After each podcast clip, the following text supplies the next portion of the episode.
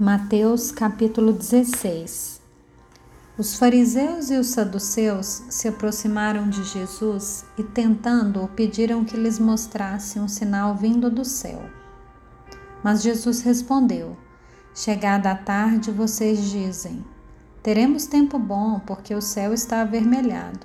E pela manhã vocês dizem: Hoje teremos tempestade, porque o céu está de um vermelho sombrio. Na verdade, vocês sabem interpretar a aparência do céu. Então, como não são capazes de interpretar os sinais dos tempos? Uma geração perversa e adúltera pede um sinal, mas nenhum sinal lhe será dado senão o de Jonas. E deixando-os, Jesus se retirou. Ora, tendo os discípulos passados para outra margem do lago, esqueceram-se de levar pão e Jesus lhes disse: Fiquem atentos e tenham cuidado com o fermento dos fariseus e dos saduceus. Eles, porém, começaram a discutir entre si, dizendo: Ele diz isso porque não trouxemos pão. E Jesus percebeu isso e perguntou: Por que estão discutindo entre vocês, homens de pequena fé, sobre o fato de não terem pão? Vocês ainda não percebem nem se lembram dos cinco pães para cinco mil homens e de quantos cestos vocês recolheram? Nem dos sete pães para os quatro mil e de quantos cestos vocês recolheram? Como não compreendem que eu não estava falando com vocês a respeito de pães? Tenham cuidado com o fermento dos fariseus e dos saduceus. Então entenderam que Jesus lhes tinha dito que tivessem cuidado não com o fermento usado no pão, mas com a doutrina dos fariseus e saduceus. Indo Jesus para a região de Cesareia de Filipe, perguntou a seus discípulos: Quem os outros dizem que é o filho do homem? E eles responderam: Uns dizem que é João Batista, outros dizem que é Elias, outros dizem que é Jeremias ou um dos profetas. Ao que Jesus perguntou: E vocês, quem dizeis que eu sou? Respondendo, Simão Pedro disse: O Senhor é o Cristo, o Filho do Deus vivo.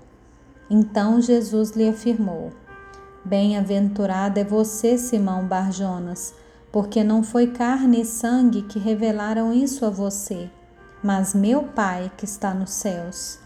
Também eu lhe digo que você é Pedro, e sobre esta pedra edificarei a minha igreja, e as portas do inferno não prevalecerão contra ela. Eu lhe darei as chaves do reino dos céus. O que você ligar na terra terá sido ligado nos céus, e o que você desligar na terra terá sido desligado nos céus. Então Jesus ordenou aos discípulos que não dissessem a ninguém que ele era o Cristo. Desde esse tempo, Jesus começou a mostrar aos seus discípulos que era necessário que ele fosse para Jerusalém, sofresse muitas coisas nas mãos dos anciãos, dos principais dos sacerdotes, dos escribas, fosse morto e no terceiro dia ressuscitasse. Então Pedro, chamando-o à parte, começou a repreendê-lo, dizendo: Que Deus não permita, Senhor, isso de modo nenhum irá acontecer.